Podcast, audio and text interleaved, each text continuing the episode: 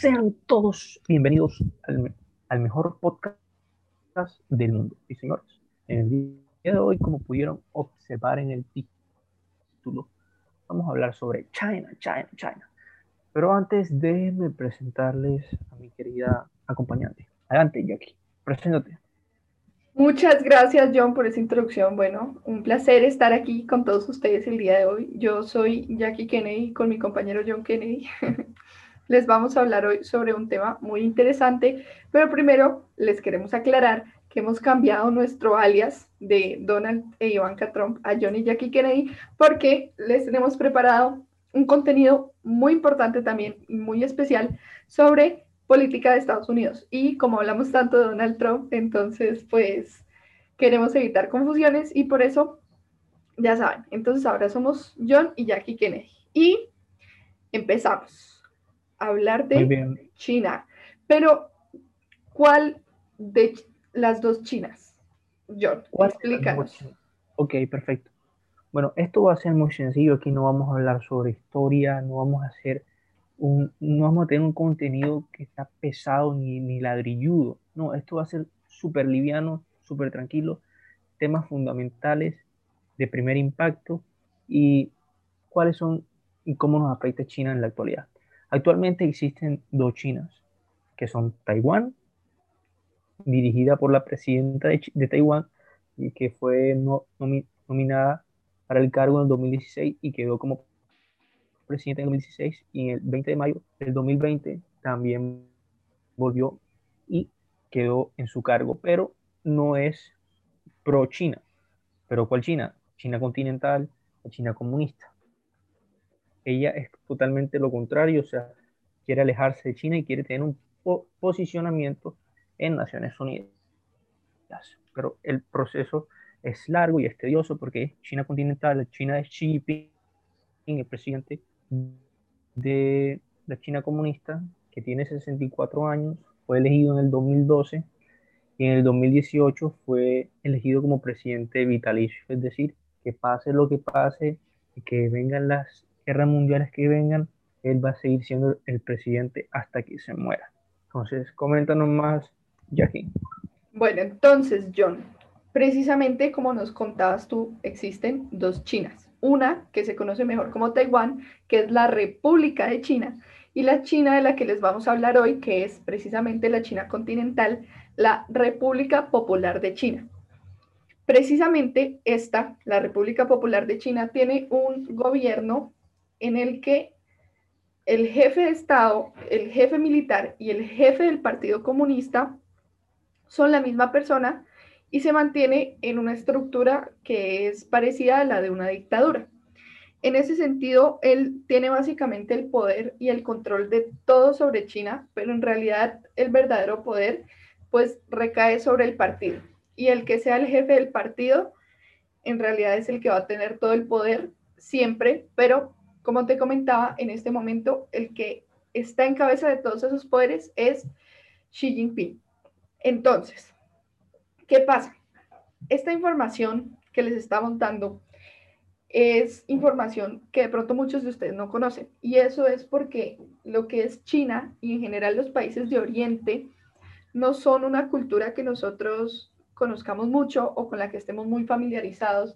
Y es precisamente por una tradición de Occidente que debido a las barreras geográficas, idiomáticas y culturales, eh, no nos permiten conocer tanto sobre lo que está pasando del otro lado del charco. Sin embargo, hoy queremos comentarles y explicarles todo lo que está sucediendo en ese lugar y sobre todo queremos hacer un contraste eh, de dos situaciones que se dan en ese país que son importantes no solo para nosotros, sino para todo el mundo y que nos afectan también, aunque a veces vivamos en la ignorancia.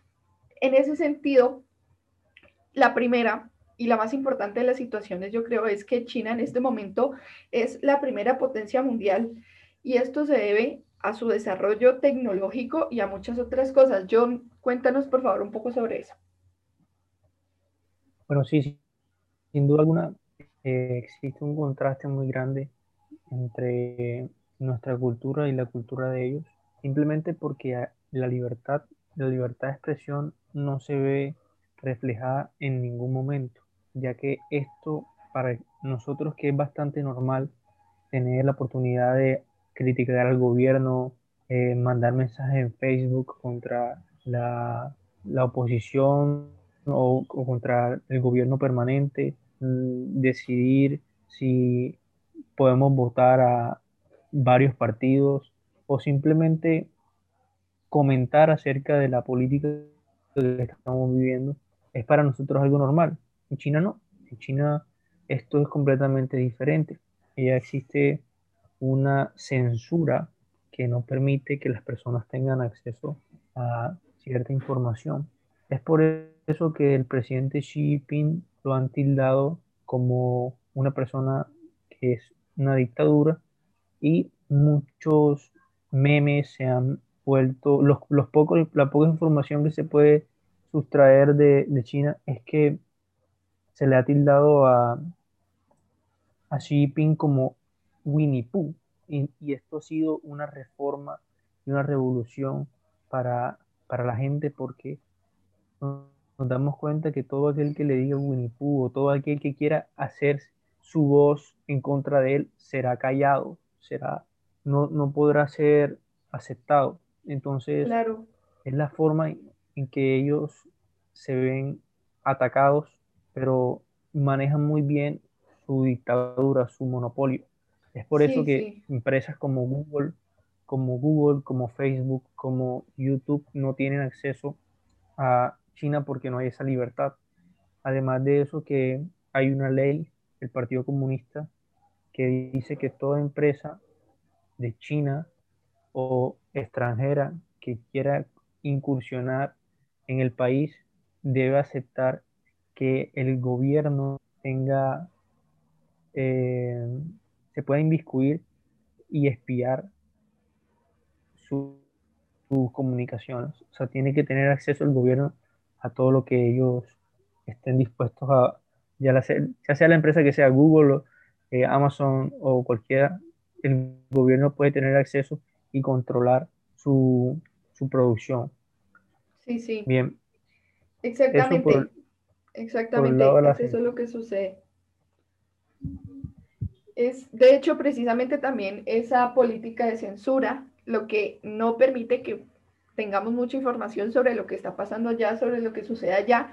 Mucho es, mucho de lo que hay es mitificado, son rumores, son también memes, pero es poca, poca en realidad la información que se filtra de la situación que se vive allá. Y es por eso que nosotros nos dimos a la tarea de investigarlo y pues traerlo para ustedes acá en este podcast. Mm, es precisamente en ese sentido de que hay tantas empresas que están siendo vigiladas, que están siendo atacadas por el Estado, que en China se ha monopolizado por el Estado prácticamente todo. Y lo que hay, lo que conocemos aquí en el mundo occidental, si se puede llamar así, eh, es diferente de lo que hay en China. Por ejemplo, allá no utilizan Google, tienen otros buscadores, tienen sus propias marcas de celulares, sus propias... Eh, ellos, tienen, una, tienen una aplicación, bueno, no utilizan Google, pero tienen algo llamado eh, Baidu.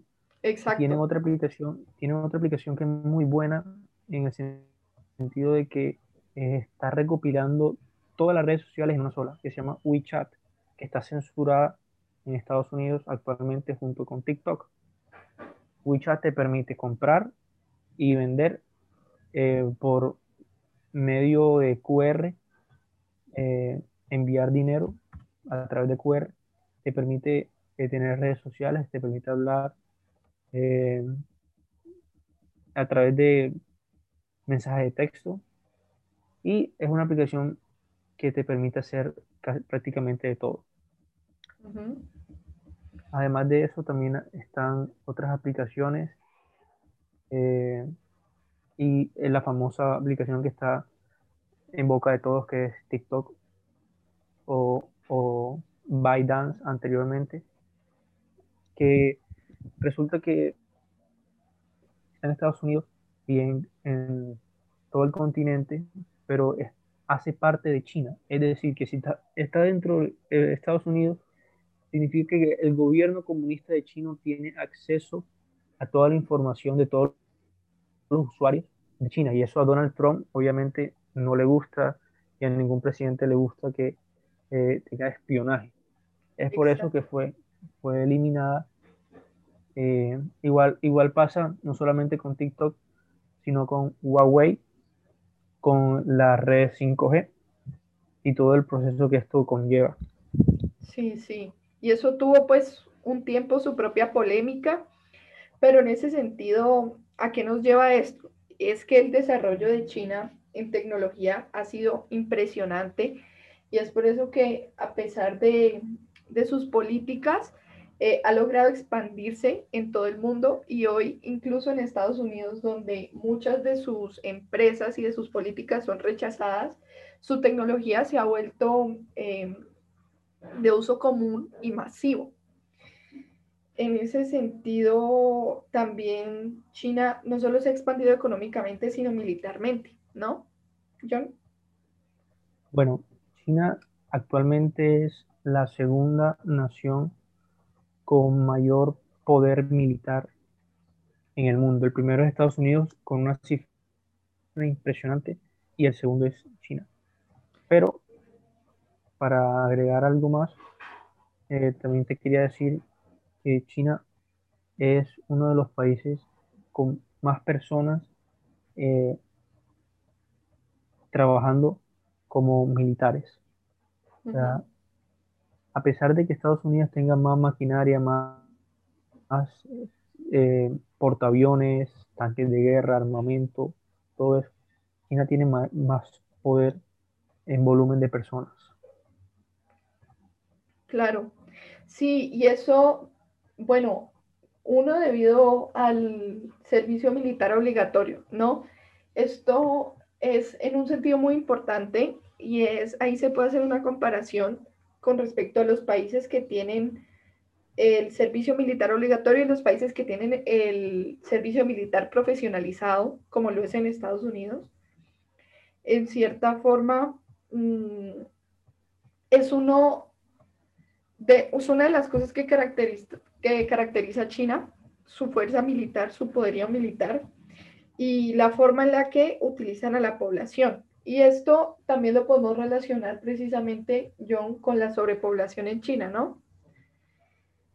Claro, hay que hacer énfasis en que China viene de, de unas leyes muy importantes que lo que querían era disolver y reducir frenar todo lo que tiene, que ver con sobrepoblación. Y para eso en 1979, eh, ya hace varios años, hicieron una ley del hijo único. Y esa ley estuvo vigente hasta el 2015. ¿Qué pretendía esa ley? Que en las parejas y las familias solamente tuvieran un hijo por hogar para no evitar que la tasa de natalidad aumentar y reducir todo la sobrepoblación y todo eso. Entonces en el 2015 ya esa ley quedó fuera y ya las personas pueden tener dos o más hijos con ciertos papeleos. Sí, eso es muy importante. Mm, bueno, en dos sentidos. El primero es que la realidad de la sobrepoblación en China causó por muchos años un hacinamiento, todavía causó un hacinamiento que es preocupante para la salud de muchas personas, pero esto también se debe a que la población que existe en China, que por sí es bastante, está concentrada en unas pocas ciudades principales y el resto del territorio está casi desocupado. En ese sentido, el problema de la cantidad tan grande de población que hay en China se podría resolver si la población que se está concentrando en esas ciudades principales pudiera migrar a otras zonas del país, pero en realidad se siguen concentrando en zonas específicas y es lo que causa el fenómeno del hacinamiento, que por sí mismo solo es otro de los problemas sociales que se pueden encontrar en China que son bastantes y que encontramos en contraste con el gran desarrollo tecnológico y el gran desarrollo militar. Eso es por un lado lo que se conoce de China, pero por otro lado, lo que más se desconoce y lo que más ha tratado de censurar el gobierno, como hablábamos al principio, es precisamente eso, los problemas sociales. Eh, ¿Te parece si nos hablas un poco, más sobre todo lo que tiene que ver con ese tipo de estructura que están manejando de, construir ciudades fantasmas para poder albergar muchas más personas, no solamente chinos, sino de otros, de otros lados, de otros países, y aumentar la economía, aumentar el desarrollo con todas las empresas de constructoras, arquitectónicos, eh, en fin, todo lo que genera construir una ciudad eso pues muy, muy importante y genera muchos beneficios para la economía porque acelera ciertas empresas y aumenta el desarrollo. Claro, entonces, ¿qué son estas ciudades fantasmas? Son precisamente iniciativas para que la gente libere esas zonas centrales de tanta concentración de población. Son ciudades enteras con centros comerciales, viviendas, oficinas de trabajos, colegios, parques, zonas públicas, de todo, completamente construidas con 0% de población. Pero el punto es que las están preparando, las están alistando, las están construyendo. Muchas de esas ya están construidas y esto es para que la población empiece a migrar hacia esa ciudad. Una vez que ya tienen toda la infraestructura, empiezan con las políticas de migración y así tratan de desconcentrar el flujo poblacional que está en las ciudades principales y tratar de ubicar diferentes centros y que la gente pueda irse tranquila del lugar en el que se encontraban sabiendo que llegan a una ciudad pues que ya está lista y que ya tiene todas las comodidades en ese sentido. Eh, solución a uno de los problemas sociales que se encuentran en China. ¿Cuáles son los otros problemas sociales? En ese sentido, encontramos que la gran potencia tecnológica que es China se ha hecho sobre la base de un sistema de explotación laboral que tiene muchas demandas. Se habla del uso de menores en fábricas, de índices altísimos de suicidio laboral, entre otras cosas. ¿Qué más encontramos? Eh, demandas de derechos humanos por censura, por incumplimiento de derechos civiles, no hay libertad de culto, no hay libertad de religión, no hay libertad de prensa, tampoco permiten la intervención de organismos internacionales, eh, de derechos humanos, entonces son todas estas situaciones que se viven en China y que en realidad muy pocas personas conocen. ¿No, John? Claro, no, yo quería hacer énfasis y hacer hincapié en dos cosas principales, que son la primera, la falta de poder que tienen las personas que son de otra religión o de otra cultura y, todo lo que está pasando con los famosos eh, centros de concentración o campos de concentración para musulmanes en China. ¿Qué está pasando con eso? Básicamente es que crean campos de concentración para adoctrinar y cambiar el pensamiento de musulmanes para que empiecen, ni siquiera lo hacen de una forma eh, amable y, congruente, sino simplemente lo atacan para, que, para lavarles el cerebro. Y eso no se ve mucho, pero actualmente está muy denunciado en China.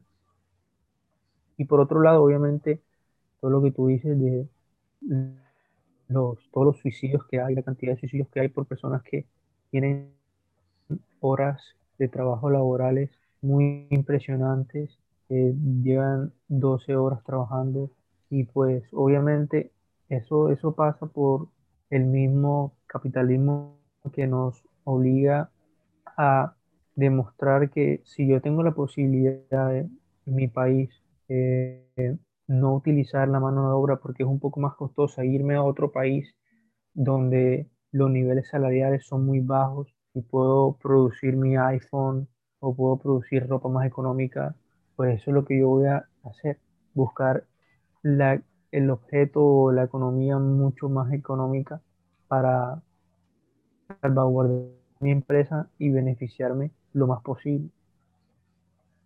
Claro, exactamente. Y entonces precisamente eso se ha dado a costa de muchas vidas, de muchas personas explotadas y de muchas denuncias eh, por violación de derechos humanos. ¿Qué más tenemos? Eh, se habla de que en China se ha creado un estado de vigilancia orwelliano de alta tecnología, un sofisticado sistema de censura de Internet.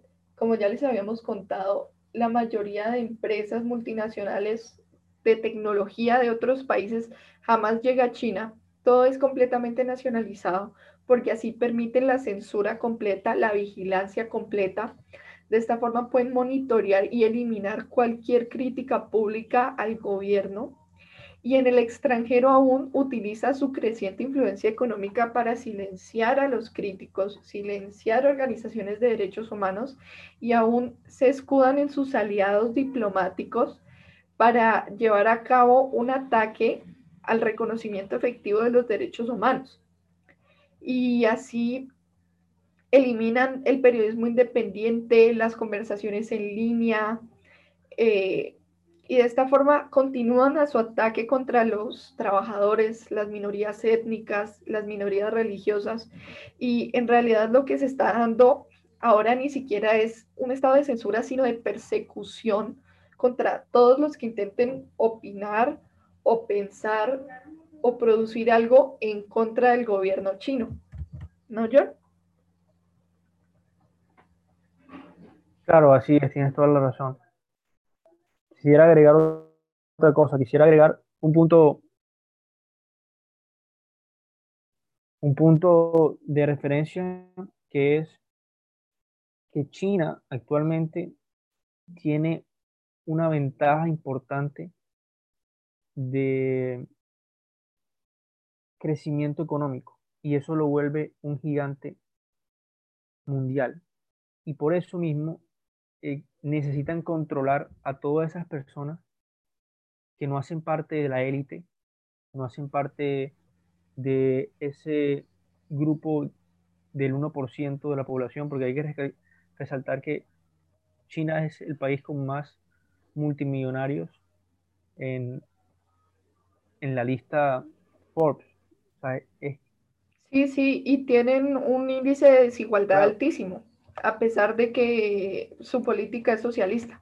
Claro, y no solamente eso, simplemente la cantidad de personas que viven en pobreza en, China es impresionante.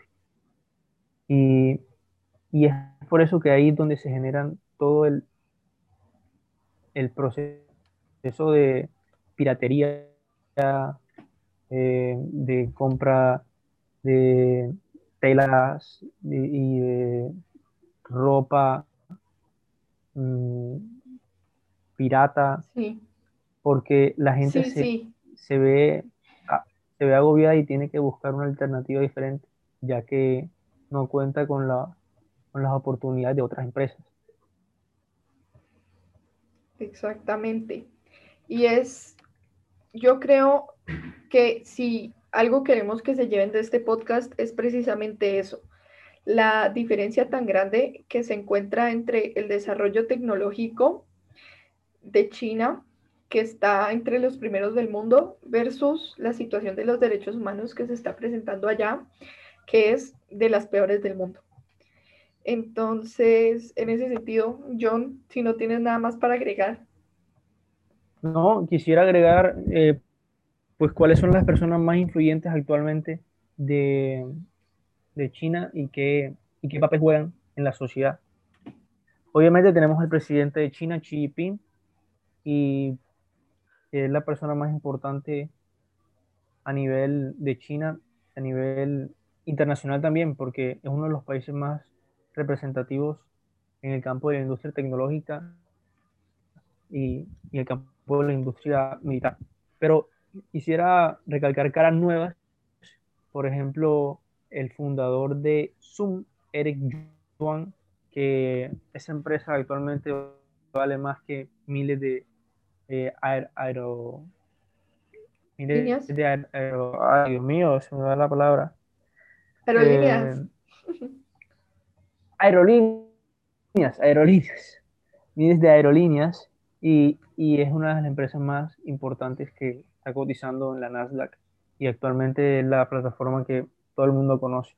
Eso por un lado. Y por el otro lado, también quiero recalcar que eh, tenemos a TikTok, el fundador de TikTok llamado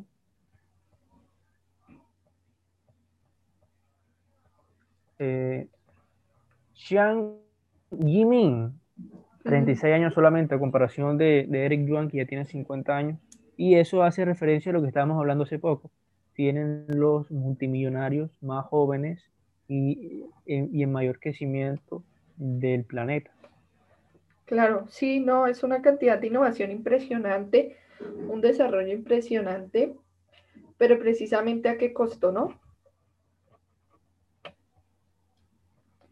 Claro. Bueno, yo creo que con eso podemos concluir. John, fue un placer estar aquí contigo el día de hoy. Entre Taiwán y y China. Actualmente hay una revolución tecnológica que es la de los microchips y los semiconductores. Resulta que solamente muy pocos países tienen la capacidad de producir este tipo de semiconductores y Taiwán es una de ellas, ya que tiene una producción de 13 millones de semiconductores y es el único país que tiene esa gran cantidad. Con los semiconductores se hacen todos los satélites, se hacen en aviones, se hacen los dispositivos móviles, celulares, etcétera, etcétera. Y pues actualmente hay, una, un dilema que es que Huawei eh, necesita poner a producir sus teléfonos, poner a producir su maquinaria y necesita los semiconductores de Taipei, o sea, de Taiwán. ¿Y qué pasa? Estados Unidos es aliado de Taiwán, sí o no? Pues claro. ¿Y qué hizo Estados Unidos? Le dijo, por favor, me eliminas, le cortas el chorro, le cortas los servicios a China y quiero que trabajes para mí. Y eso es lo que está haciendo Taiwán para recibir el respaldo de Estados Unidos. Toda esa industria de semiconductores va a estar destinada para producción de productos estadounidenses. Eso por un lado. Quisiera, quisiera, ¿Quieres agregar algo más al respecto? No, sobre la pues guerra comercial que existe entre estos dos países, porque es que no se la llevan nada bien, o sea, son dos polos opuestos. Mira, en, y sin embargo, Taiwán, eh, la presidenta es pro, pro, eh, eh, ella es pro LGTBI, o sea, ya es permitido en Taiwán, en Taipei, casamiento, matrimonio homosexual cosa que jamás y nunca se va a dar en China. Entonces tiene un contraste, existe una polarización bastante fuerte entre estos dos, estos dos países. Sin embargo, y de pronto lo que yo añadiría ahí es que a pesar de que Estados Unidos y la China comunista son tan opuestos en, en esta cuestión, pareciera que con la nueva empresa que hablas de los microchips y con el sistema de vigilancia que se da en Estados Unidos, como que ellos también van para allá. Están a punto, pues, sobre todo que los últimos en los últimos meses, el último año, dos años, se han dado en el Senado de Estados Unidos muchas intervenciones eh, con respecto a censurar lo que es redes sociales, la conversación política que se da en las mismas. Entonces, en ese sentido, tendríamos también que analizar con qué propósito viene Estados Unidos a intervenir en esta industria de los microchips y de qué forma se da el sistema de vigilancia ya también, ¿no? Porque sabemos que lo que es el, el Big Brother de Estados Unidos está pendiente de todo, vigilando todo siempre y se sabe que ellos manejan mucha información. China es un estado orwelliano, el libro muy icónico. Sí, muy icónico el que sea precisamente, precisamente ese sistema de censura, de vigilancia eh, por parte de un gobierno dictatorial. Y, y eso, pues es lo que sucede en el libro y eso es de alguna forma lo que se está viviendo en China. Claro, claro. A fin de cuentas, eh, lo importante es que la gente se sienta libre y pueda expresar sus sentimientos, cosa que no pasa en China y cosa que en Estados Unidos están restringiendo bastante, ya que en California, en California se acaba de prohibir, gracias a la labor de Ocasio Martínez, eh, todo lo que tiene que ver con reconocimiento facial. Como ustedes saben, en China a ti te pueden decir, se me perdió mi hijo, por favor búsquelo por, por cámaras. Y a través del reconocimiento facial te lo encuentran en un momentico. ¿Cómo será una persona que quieran callar o una persona que quieran acribillar o una persona que simplemente no esté y se esté escondiendo del gobierno y quieran encontrarlo fácilmente? Pues a través de, la, de las cámaras, de todo el rastreo eh, de reconocimiento facial, lo van a encontrar. Cosa que no pasó en California, gracias a la labor de eh, Ocasio Martínez, que lo que hizo fue no permitir que el gobierno utilice el reconocimiento facial como arma para espiar o para manipular o para de seguridad en la, en la ciudad. Sí, sí, exacto. Y es una, una realidad inminente que con el desarrollo tecnológico se puede ver cómo se desarrolla cada vez más en tantos países del mundo y hay que ver precisamente qué uso les estará dando a este tipo de tecnologías los respectivos gobiernos y qué significa eso para la libertad y las libertades individuales y los derechos humanos. John, ¿algo más? Bueno, creo que todo está claro. Creo que eh, hicimos un resumen bastante completo de lo más importante. ¿Tú tienes algo más que decir? No, yo creo que eso ha sido todo. Nos veremos en un próximo episodio. Ya nos verán reaccionando a todo lo que está pasando en Estados Unidos. Espérenlo, ahí viene, por ahí viene. Y nada, un gusto estar aquí con ustedes. Por favor, manténganse fieles a nuestro podcast, nuestros queridos oyentes. Ustedes saben que esto es por ustedes, los amamos. Queremos, los queremos, los queremos. Nos vemos en la próxima.